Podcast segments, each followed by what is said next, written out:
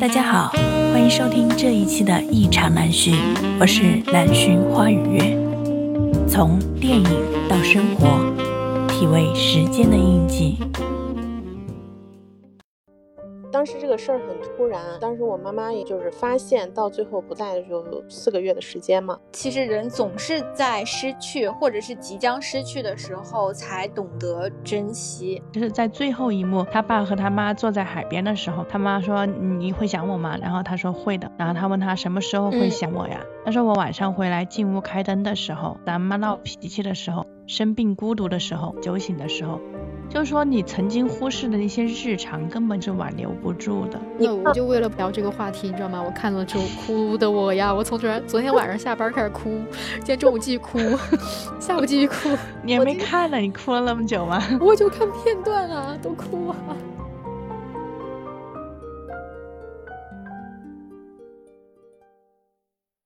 今天这一期节目邀请到了米雪、莎莉、凡凡、范范。和祥祥子一起来聊一聊关于我妈的一切这部电影。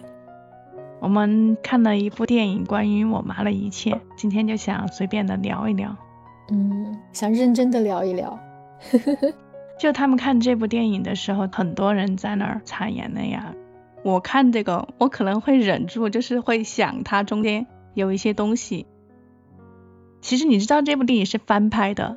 啊，真的吗？对，我我会以为是原创的。它是翻拍的那个韩国电视剧，它是世界上最美丽的你也。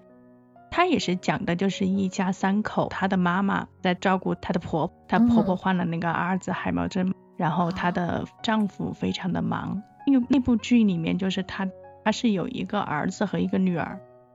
哦，我搜到这部电视了，然后我看到他的那个海报和简介，我觉得好像他们的人物关系还更复杂。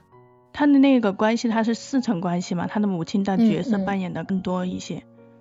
嗯，看到了。比如说，在这个关于我妈的一切，她这里面是她和她的女儿的关系，她和丈夫的关系，她的她的婆婆的关系，然后还有她的弟弟，她的弟弟之前是有涉及到吸毒了，他们姐为了帮她戒掉吸毒。这件事，然后把他送到戒毒所去。嗯嗯，有看到。我觉得他把他患得了癌症，然后这件事提出来，我觉得不太好。说我感觉不太好。你是觉得这个梗太多了？我是对。如果说他还是好的，就他不会意识到他对他女儿管束。是的，这个话题谈起来我可能会哭，因为这个电影我还没有看过。但是呢，谈妈妈的话，我确实有很多点。那你先分享一下吧。那个这部电影主要讲述的就是现在很现实的那种母女关系。他的女儿李小美，她受不了她母亲季佩珍的唠叨，离开他妈去到北京去工作。国庆节回到了家，正好赶上他妈的退休典礼。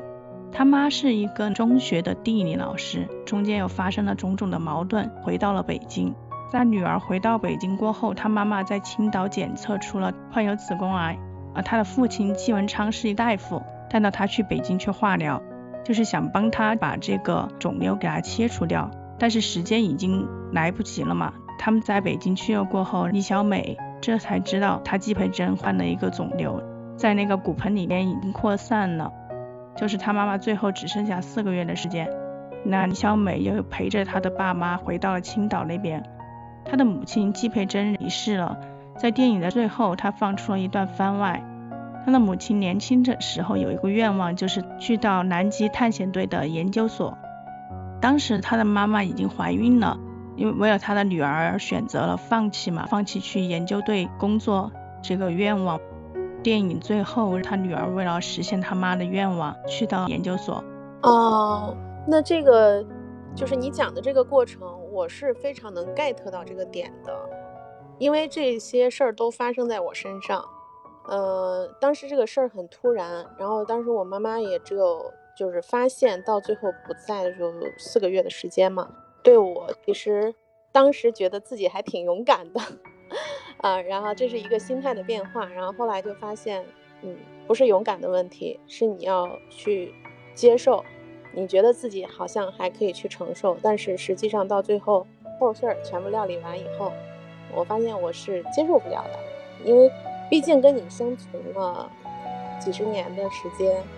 然后你就会觉得他还在，这是个人情感方面的，就你觉得他还在，然后你会吃饭呀，或者平时你喝个水呀，或者你做一件事，你都能想到他当时是在你身边说什么话，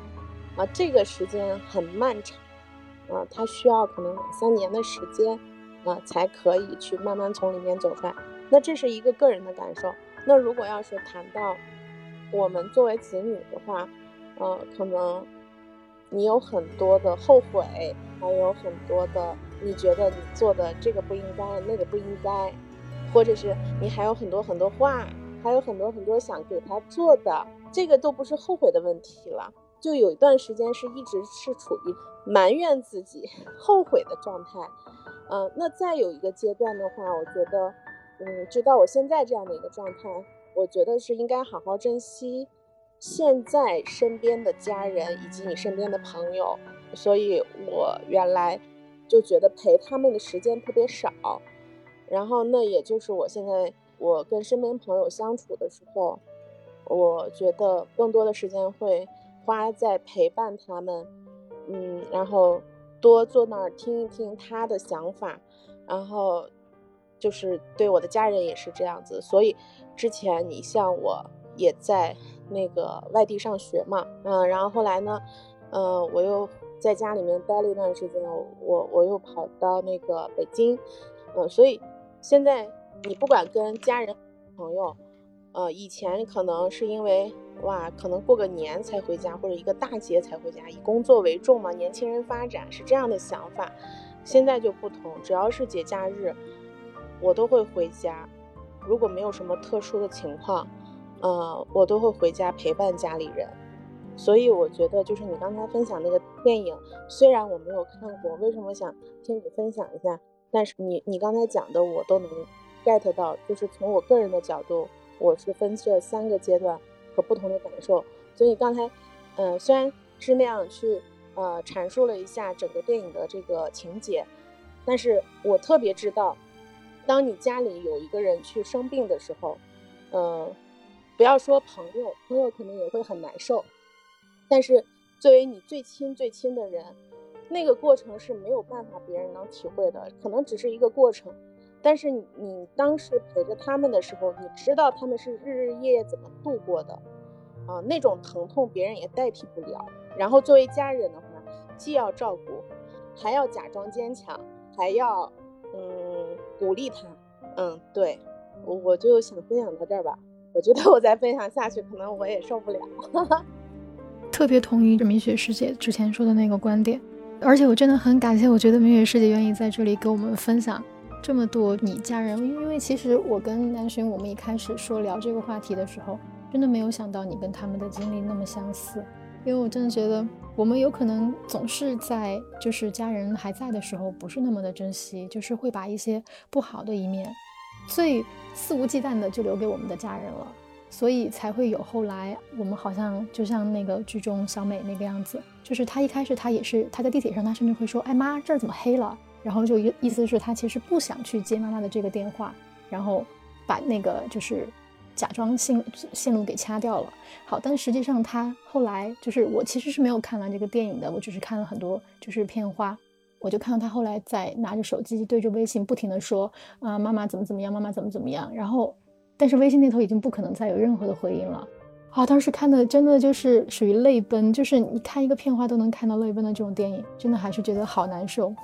不是，它是很多点能够感动到你，就是一些细节上的地方。就比如说，他去到北京看他女儿的时候，他已经患了癌了嘛。他去他那个公司，他去他楼下去找他女儿，开车过去了。然后他女儿一打开门，他带的那些什么地产啊那些的那些水果呀，都滚在了地上嘛。然后他女儿当时就觉得特别的丢脸，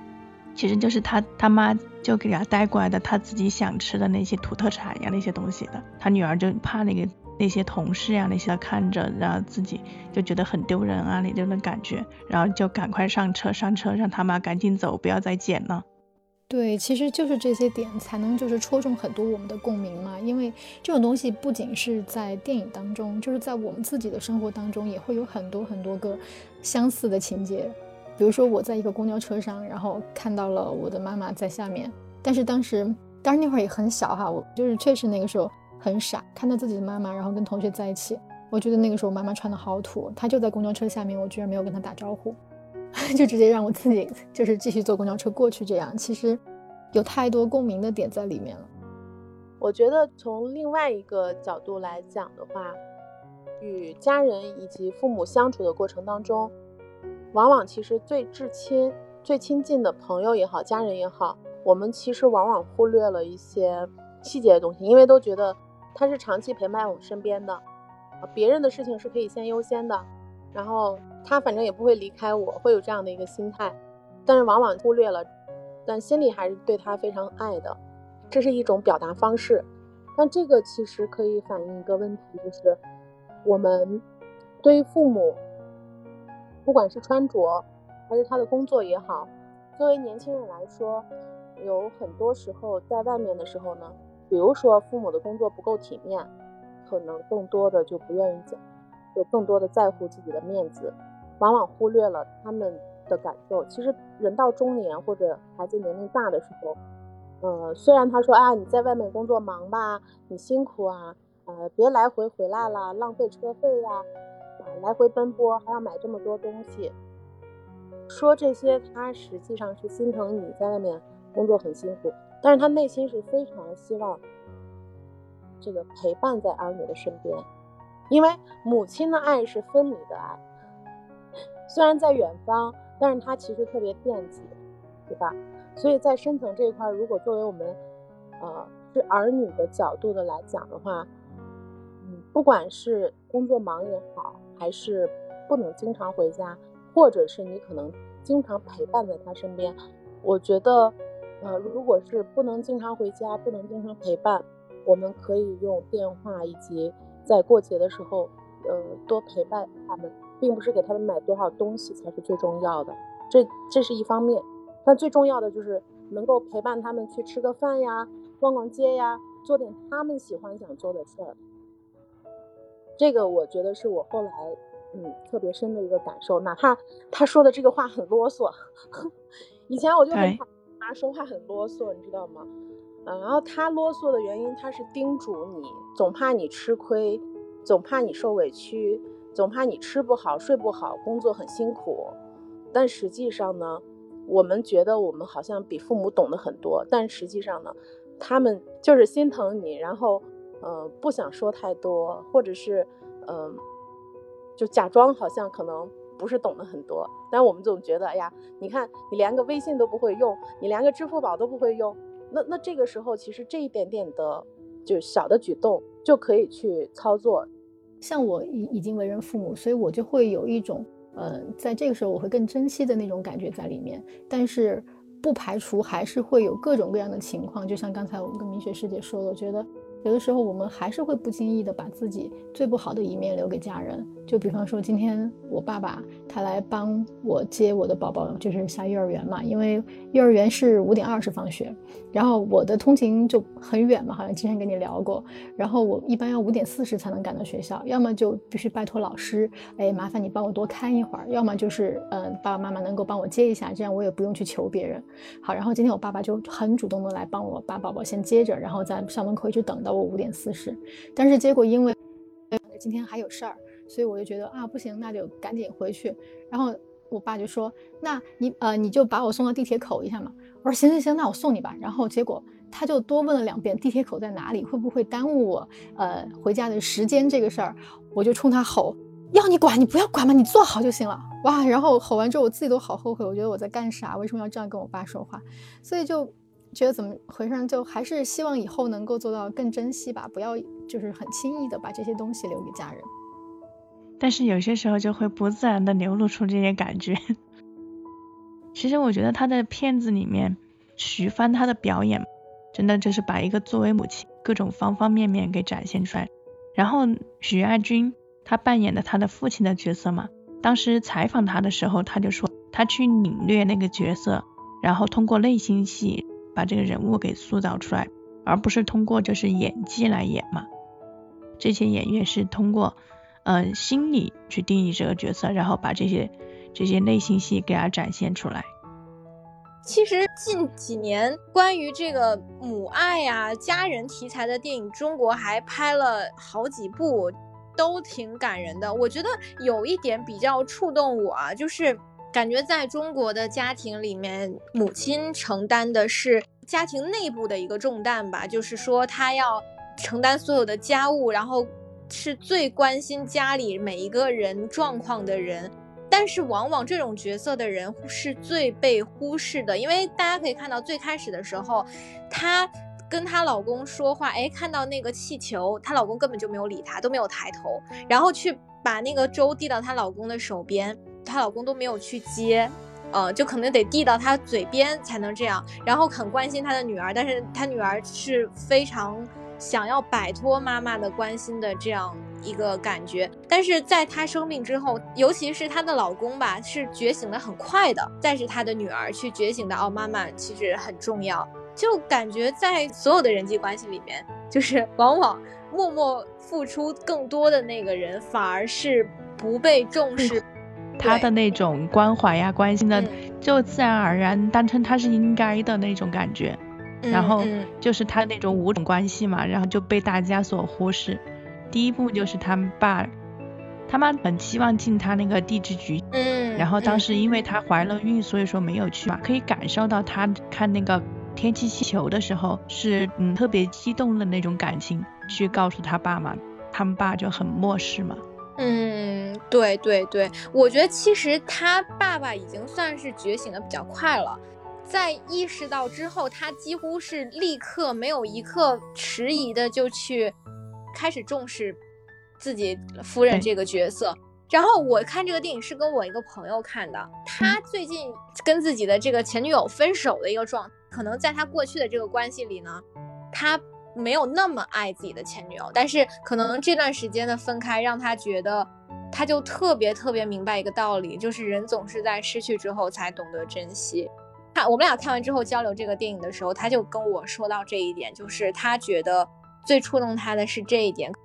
其实人总是在失去或者是即将失去的时候才懂得珍惜。我其实有一幕都是特别感动嘛，就是在最后一幕，他爸和他妈坐在海边的时候嘛，就是他爸推着他，他妈说你会想我吗？然后他说会的，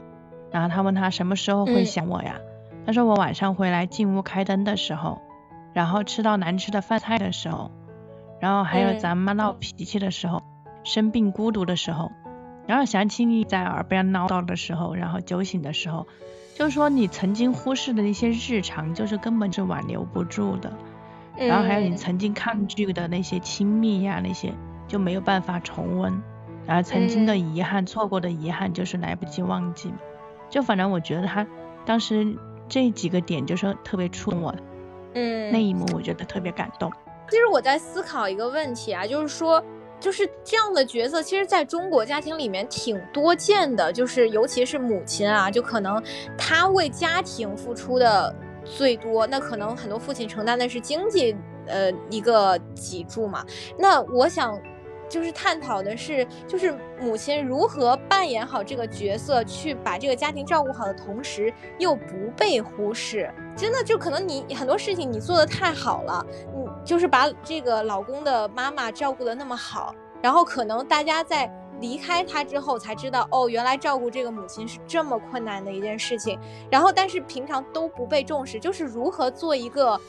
就是把这些东西做好，同时又不被忽视，我觉得这个其实挺重要的。觉得他这里面的表现，就是比如说他照顾他妈也好，或者是他照顾他你女儿也好，他其实尽量的都是想把他这个母亲的形象给演得特别完美。我觉得生命生活中他不可能这么完美的。就像我妈，比如说她就是一直在做这样的事，经常性的做这些事情，你就把它当成了一种习惯。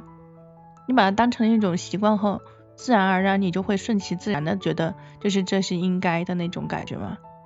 嗯，所以说大家就会对他忽视。对，只是说自己平时啊，我们在没有看到这部电影之前，我们是没有注意到这些点。当看到过这个电影，把它展现出来、表现出来过后，哎，我们才突然就是意识到，原来我们的母亲也是这样的形象，也是这样的日常。就他的点点滴滴，他也会就是就是很自然而然的去关心一下，你看，哎，这女儿有没有交到男朋友，男朋友什么样子，他会很第一时间的很好奇，因为他了解你，然后他会很好奇这个这个男人适不适合你，能不能值值不值得你托付，然后你的工作怎么样，在工作环境里怎么样，他会想要去了解你，但是他想要去了解你，以他的那种形式，你是没有办法接受的。还有一点啊，就是我们都知道这个妈妈的这个角色，她是很想去南极考察之前，然后或者是因为她是学地理的嘛，很想去世界各地看看。我以为这个剧情会是她就不治了，反正感觉希望也不大，然后就干脆跟全家一起去旅行，然后在旅行当中他们的关系这个渐渐融洽，开始和解。然后还有一点就是因为。电影是在很多都是在青岛拍的嘛，就也让我看到了啊，青岛很美很美。嗯，他这个母亲的角色设定还是挺特殊的。第一个，他就是一个老师嘛，他是一个教育工作者。他刚好他的那个女儿回家了过后，刚好他退休了嘛。退休了过后，他没有办法管住其他的那些孩子呀、同学啊那些，更附加了就是他对女儿的关心。就是有一段采访里面有说到这一点。实际上，他这个角色，他本来就是个老师，类同于其他的母亲来说，又有一点的不一样。他就希望把他自己学到的那些东西带给他的女儿，带他女儿去看那个世界嘛。然后有一张海报嘛，就是我带你去看世界，我就是你的整个世界，是他女儿的发声嘛。在我看来，可能会是一个问题所在吧，因为我会觉得。每个人都是一个独立的个体，你你的角色是母亲，也是你个人，你要过好自己的生活。就像我最近看了一个博主啊，叫张大丸子，他发了一个视频，他就说他在国外嘛，然后他父母跟他打完电话之后，就是说着很想自己，然后其实挂完电话之后，很快发了一个自己怎么怎么快乐的朋友圈。我觉得我不是很赞同一个人的生活要就是围绕着另一个人或者是一群人。可能很多退休的人之后面临的一个问题就是，可能之前要上班，每天有相对固定的生活，那一下子就空落落的。那我觉得还是要学会去跟自己相处，然后把自己的生活能安排好，不然的话就会把痛苦带给另外一个人，比如说对孩子的过度关心啊，比如说把焦虑带给其他人这样子，嗯。这个其实这部影片它的有一点极端，就是他妈妈得了癌症，然后他们网上有一个反思，就是说如果说你没有得癌症，那你有没有考虑到你自己存在的这种问题？为什么你的女儿那么反感你？为什么就是他的女儿得知了他得了癌症过后爆发了，然后会才会说出这些话来，就是说很反击、很极度的抗拒的那种？那他的母亲有没有反思过，为什么他会极度的抗拒我？也是，也就是因为他的那个母亲，她活得没有自我了，就是她为了他身边所有的人在操劳，就是把所有的心思放在了别人身上，就就无谓的，就是去想着自己的家人啊那些，以至于他忘记了他自己的存在，他自己也是一个个体，就像你之前说的一样。我觉得我妈不一样，我妈自己玩的特别嗨，她有她自己的生活，比如说她喜欢旅游啊，第二天早上就提个行李箱，然后早上告诉我。然后他走了，去云南玩云南玩了。我说我昨天晚上在家，你不告诉我，你今天早上提着行李就走了。我觉得其实这样挺好的，就是他很懂得过好自己的生活，你会更独立，你也会成为一个这样的人。对，对，因为我觉得如果如果是那样的话，会让两个人都痛苦。就一个人，妈妈会想，哎，你我是你妈妈，你怎么老是躲着我？然后女儿会想，哇，你这样搞得我好窒息。我会很烦，就是束缚，是我的手机啊，或者是我的电脑，就是不允许我妈看的，就包括任何人，我妈都不允许看，就是任何人都不允许看。就我觉得我的私密空间，就私密性挺强的，我不想就是人关心我了太多。我觉得每个人都是一个个体吧，都需要有自己的空间的。而且他妈他他在床上看手机的那一幕嘛，然后他妈说他就看着他了，他说你怎么看我的隐私啊？那会儿他妈就不知道什么时候就把他那个男朋友照片就给拍下来。其实我觉得徐帆就是在扮演这个角色上面，然后他其实考量的挺多的。就像是在那个唐山大地震，还有一九四二过后嘛，然后这一部片子就是他另外的以一种现实主义的那种方式去演绎，他对于母亲的这种角色的诠释，我觉得是他也很喜欢这种角色，我觉得。虽然说聊电影就是这个是关于妈的一切嘛，你还想到其他的《解岁月神偷》《疯狂原始人》啊，你好你好李焕英啊那些的，他这几部都是属于他的那个温情电影。我真的，我就为了陪着他聊这个话题，你知道吗？我看了之后哭的我呀，我从昨昨天晚上下班开始哭，今天中午继续哭，下午继续哭。我今天 你还没看呢，你哭了那么久吗？我就看片段啊，都哭啊。但是你知道片段它都是节选的那些高潮的那些部分吗？你你剪那个预告片，然后就是把它最精彩的部分给它给剪出来。但是你实际上看的时候，我。我就觉得可能就是会默默的流一下泪，也不会就是哭的稀里哗啦的那种。我当时我还跟雨月说呢，我说这个电影我没来得及看啊，我说你们先聊，然后我看看我能不能谈上。结果没想到还聊了这么多。